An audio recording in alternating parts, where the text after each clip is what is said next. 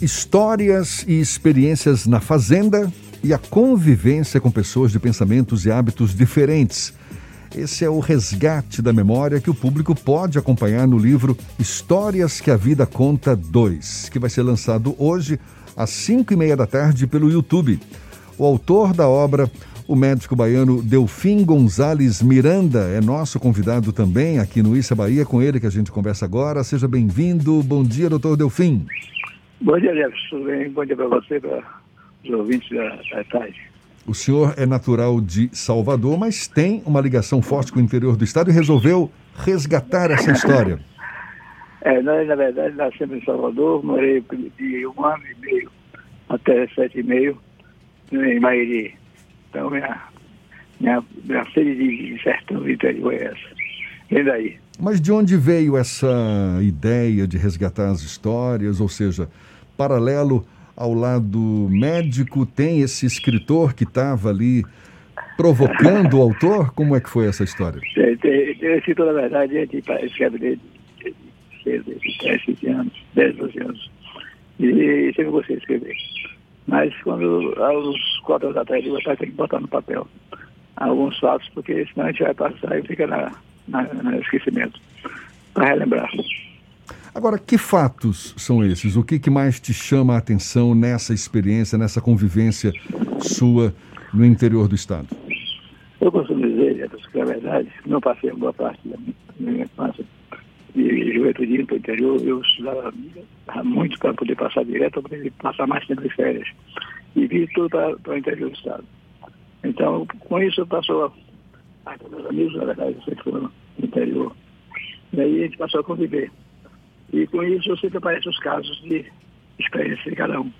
E eu não tenho, eu tenho memória peça para os meus casos. Ah, por causa dos amigos eu lembro todos. Aí então eu botei no papel uh, os casos dos meus amigos. E como foi que surgiu essa iniciativa de colocar no papel e o senhor foi ajudado por alguém? Tem alguém que te deu algum tipo de suporte na, na transformação desses causos em histórias em um livro como é esse, essa edição? Veja bem, é verdade a, a experiência de, de botar no papel por iniciativa nossa, e somente nesse caso eu faço trabalho sozinho. Eu desenvolvo meus, meus, meus causos sozinho. Apenas quando dá, acordo, acordo com vontade de escrever, eu tenho que escrever. Então aí normalmente sai, sai enxurrada. Né? Eu normalmente escrevo de via direto, só paro para reler depois ou para consertar algumas coisas depois. Mas o primeiro impacto vem direto. Só faço você é, acorda lembrando. Quando tem um cara, por exemplo, de um amigo nosso, que eu sempre faço oração com ele, e que ele passou, ele gosta muito de montar cavalo, e tinha um quarto de milha. Montou esse quarto de milha com vontade, depois de dois, três, dois meses viajando. Ele chegou e foi direto à roça. Aí começou a montar o cavalo, o cavalo querendo correr, ele segurando. Quando chegou na subida, ele largou o cavalo. Sabe, um quarto de milha forte, cheio, gordo e começou a correr à vontade. É, na descida, da, ele não conseguiu segurar, na descida da ladeira, aí o cavalo ganhou mais velocidade e, tá, e atravessou na frente um cavalinho daquele velho, aposentado, que veio lá em corredor. Resultado, ele bateu no, no cavalinho, derrubou o, o cavalão grande que ele ia montado e ele caiu também. Ficou três dias na UTI. Saiu de lá, a primeira coisa que ele falou, perguntou, cadê os cavalos? Aí eu, conclusão, nós já tiramos. Se esses cavalos pensassem, o que é que pensariam os três? É, o cavalo velho viu aquele dupla correndo muito e pensou, esse cara deve fugir de por aí. O cara nem olhar para não ser de nada.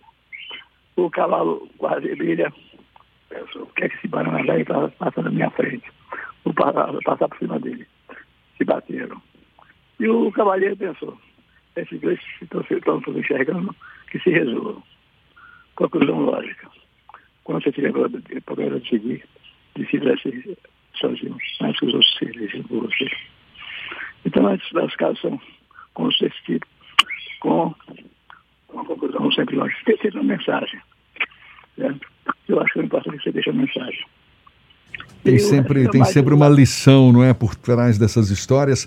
Quando o senhor fala que resgata essa experiência no interior do estado, é, pelas regiões de Miguel Calmon, Mairi e Pojuca ou quais outras regiões?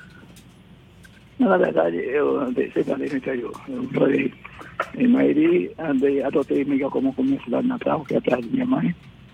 Eu sempre passo Curitiba, Mundo Novo. São terras que a gente anda sempre. E Pojuca, eu trabalhei lá, morei lá um tempo. Fui para que eu morava, fui Mário Salvador e trabalhava em Pojuca e Catu.